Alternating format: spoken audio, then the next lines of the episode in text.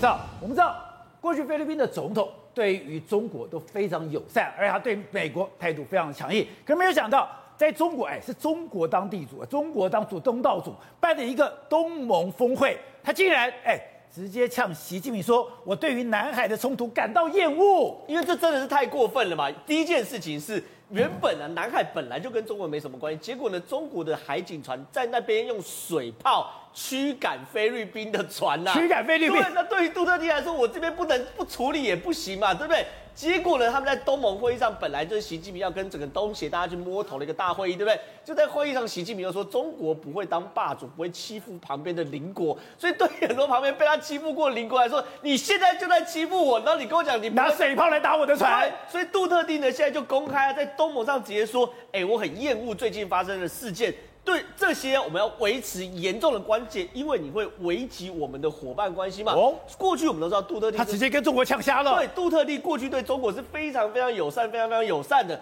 可是呢，如果连杜特地都没办法接受中国这样的行为的话，其实很多周遭的国家都会跟着翻脸嘛。其中一个特别有名就是澳洲也翻脸了。哦，因为中国都讲不断的扩张、不断的扩张嘛，那大家会有那种唇亡齿寒的感觉嘛。你说日本为什么现在那么挺台湾？很担心中国把台湾吃下来后就去拿钓鱼岛啊，拿完钓鱼岛就。拿日本嘛，所以这会有那种唇亡齿寒的感觉。台湾不保，琉球不保，琉球不保，日本不保。他们都讲了嘛，是鼻子跟嘴巴的关系啊，每周这样讲鼻子跟嘴巴，还鼻子跟眼睛的关系。所以说，对于他们来说，澳洲现在真的是玩真的。为什么？之前不是澳洲跟美国还有英国，他们说要弄 AUKUS 联盟吗？一起来做核子动力潜舰，现在正式签约了。之前只是通过视讯来发表嘛，对不对？一点八兆哎！哎，这个正式签约之后，美国是在拜登去完法国之后才正式签约的哦。他是先跟法国抱歉，然后他们哎低声下气完之后才去签约的，所以正式签约了。这我们现在看到是澳洲的国防部长正式开始签约，对不对？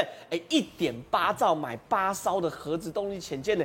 多少钱呢、啊？原因很简单，对澳洲来说，如果可以拿到这个核子动力潜舰的技术，抱歉，它会跃升世界海权的前七强啊！因为现在就七个国家有核子动力潜舰，因为有多难，一个核子动力潜舰直径大概就十几米而已，所以说你要把这个核子等于说把核电厂塞在十几米的直径里面，里面非常非常的难。这个核反应炉跟核子动力这个航空母舰是不一样，航空母舰大哦，够大哦。可问题是哦，你要塞到核子动力潜舰，然后又够稳定，对，所以非常非常难，包含里面的节气动力系统等等的。对于澳洲来说，能够达到就晋级到世界。欸、而且如果讲你有八艘核子潜舰，你在这个整个南海不就你的天下了吗？原则上，整个第一岛链然后南海都它守卫范围内。所以呢，对于澳洲来说，可以全球猎杀，全球猎杀。所以澳洲如果接有核子动力潜舰，它防守范围不会只有南海，印度洋也可以去。台湾海峡的周遭，就是不不是台湾海峡，就就台湾的东边这边也可以去。对，然后呢，往东海这边也可以去，所以澳洲会变一个海权霸主。